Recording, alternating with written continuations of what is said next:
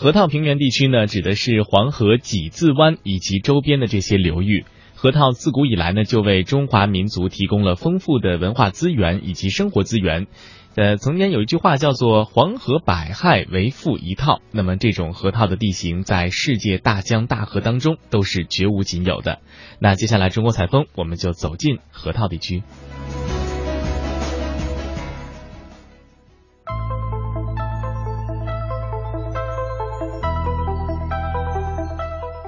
在当今的世界上，每一个拥有古老文明的民族都面临着现实与传统的严重危机。传统越古老，危机越沉重；危机越沉重，寻根越热烈。我们中华民族的根在哪里？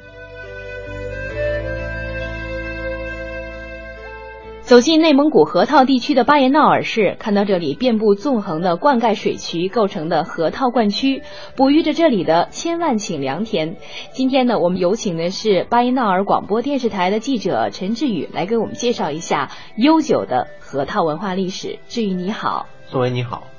那今天给我们讲述一下河套文化的悠久历史好吗？好的，河套地区的文化呢，源远流长。这里地处边疆，是九曲黄河十八弯中最大的一个弯。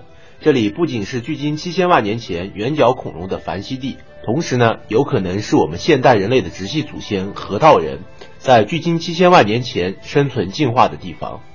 我们中华民族应该说的确是孕育了辉煌而灿烂的古代文明。那么，我们独特文化的源头又是在哪里呢？大概每一个黄皮肤的中国人都知道一个常识，我们把黄河称为母亲河，所以说呢，我们中华民族的文化是黄河孕育的。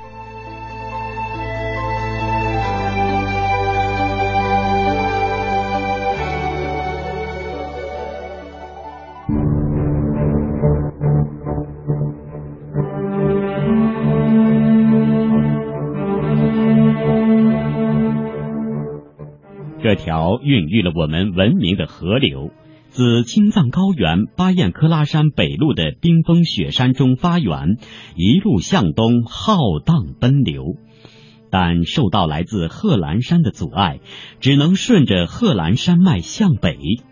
但在内蒙古高原遇到了东西走向的阴山山脉，黄河不得不改道，沿着阴山向东。在内蒙古托克托河口镇受到吕梁山的阻挡后，突然掉头南下，愤怒地避开黄土高原，夺路而走。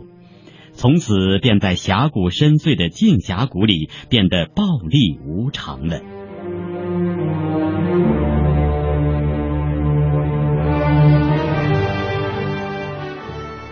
想听过刚才这一段呢，很多人都会觉得我们的这条母亲河呀，确实是有点桀骜不驯。是的，从有文字记载开始呢，黄河的第一次泛滥发生在公元前六百零二年，也就是周定王五年。从那时一直到一九三八年的花园口惨剧，两千五百四十年间，黄河呢共计溃决了一千五百九十次，大改道有二十六次，平均每三年就有两次决口，一百年就有一次大的改道。在世界江河之中，黄河大概是最暴虐的一条河了。在《诗经》中，中国人就发出“四河之清，人寿几何”的叹息。在整个文明史上，黄河也始终是中国人的忧患。这其中的事故多发段呢，就是几字湾颈部的河套平原了。现在的平原上呢，还留有黄河历次改道而遗留下的古河道。照你刚才这么一说啊，平均百年就会有一次大的改道。那么河套平原又是怎么来的呢？在后套平原广阔平坦的河漫滩平原上，保存着丰富的古河道变迁遗留下来的踪迹。此外呢，还发现，在平原上广泛分布着更多竖直、分叉或者弯曲的古河道洼地和牛轭湖。古河道高地有的呢已经被沙漠化，表明黄河在河套地区改道频繁，流经之处遍及整个黄河冲积平原。那听你这样一说呢，我就知道了。现在巴彦淖尔市乌拉特前旗境内的乌梁素海就应该是典型的牛轭湖。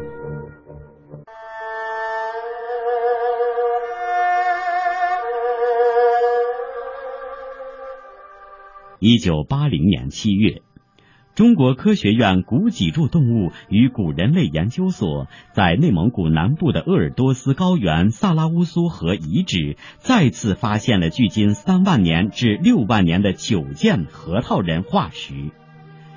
这次获得核桃仁化石之多，是半个世纪以来本次去历次发掘出土数量最大的一次。通过对核桃仁化石的研究表明。它们的特征已接近现代人，但仍保留了一些原始性，属于晚期智人。更有专家认为，中国内蒙古河套地区极有可能就是非洲古人亚洲大陆迁移过来的驻足之地。如果这个论断成立，一条早于著名丝绸之路几万年的东西方人类交流的大通道就出现了。自然，对核桃人的年代争论总是不可避免的。内蒙古核桃文化研究会会长王建平：无论这个争论有多久，还要继续走下去，核桃人对于祖国文明的成因、早期的成就这种贡献都是巨大的。所以，核桃人应该随着这种发展，将会走下一个漫长的文明发展的道路。人们有理由相信。随着对于核桃仁考古研究的不断深入和新的发现，更多的精彩将会呈现在人们眼前。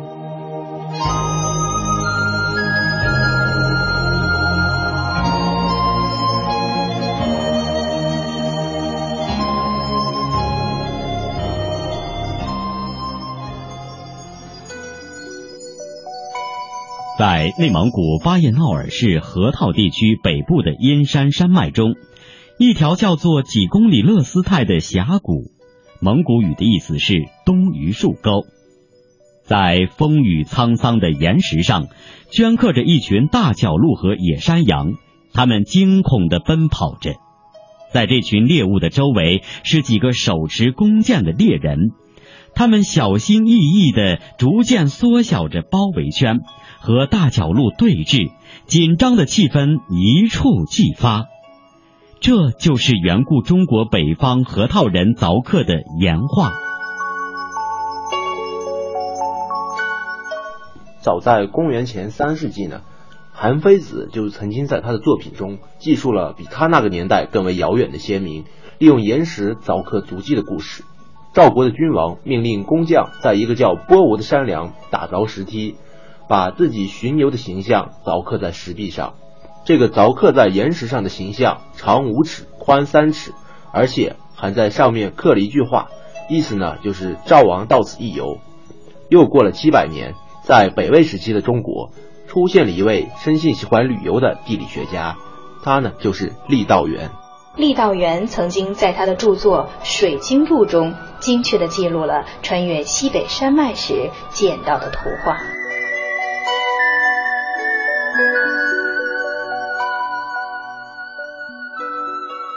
黄河经临河县一带时，经过阴山南侧，折向东流，在阴山山脉上刻有许多鹿和马的图画。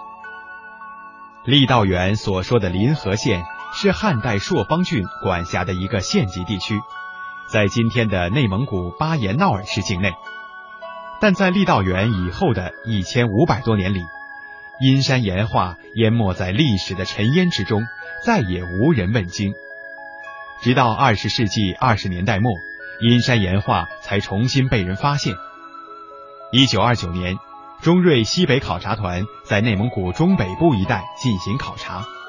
当他们来到巴彦淖尔乌拉特后旗一个叫大坝口的山口的时候，发现岩石上有奇异的太阳神和人面画像。这幅画是什么意思？又代表着什么呢？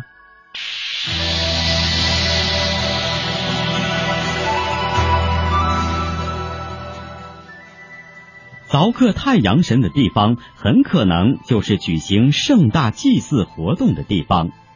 在太阳出生之际，氏族部落的成员在部落联盟首领的率领下，面向东方，庄严肃穆地站立在一起，仰望天空。这就是核桃人刻在石头上的史记，是我们的祖先留给后人的珍贵遗产。二零零八年十月十九日，在呼和浩特举行的第四届中国核桃文化研讨会暨核桃文化研究会年会上，来自全国各地的众多专家学者就核桃文化的有关问题进行了深入研讨。内蒙古包头市第九中学原校长、岩画研究者肖立广语出惊人：“我在研究阴山岩画，不是就是一眼就看着这个岩画了，它里边有很多星象图，有月相图，有日相图，还有气象图。”在葛山林所著的《阴山岩画》专辑中，第九百三十二图二。被称为星星人面像和肖立广所研究的就是这幅岩画。这幅岩画位于巴彦淖尔市邓口县莫勒赫图沟中段南崖的黑石山上，画面已严重剥落。画面上方是一凸沟，旁边为繁星带，中部有一黑色大太阳，四周是散落的星星。中部左边是一大人头像。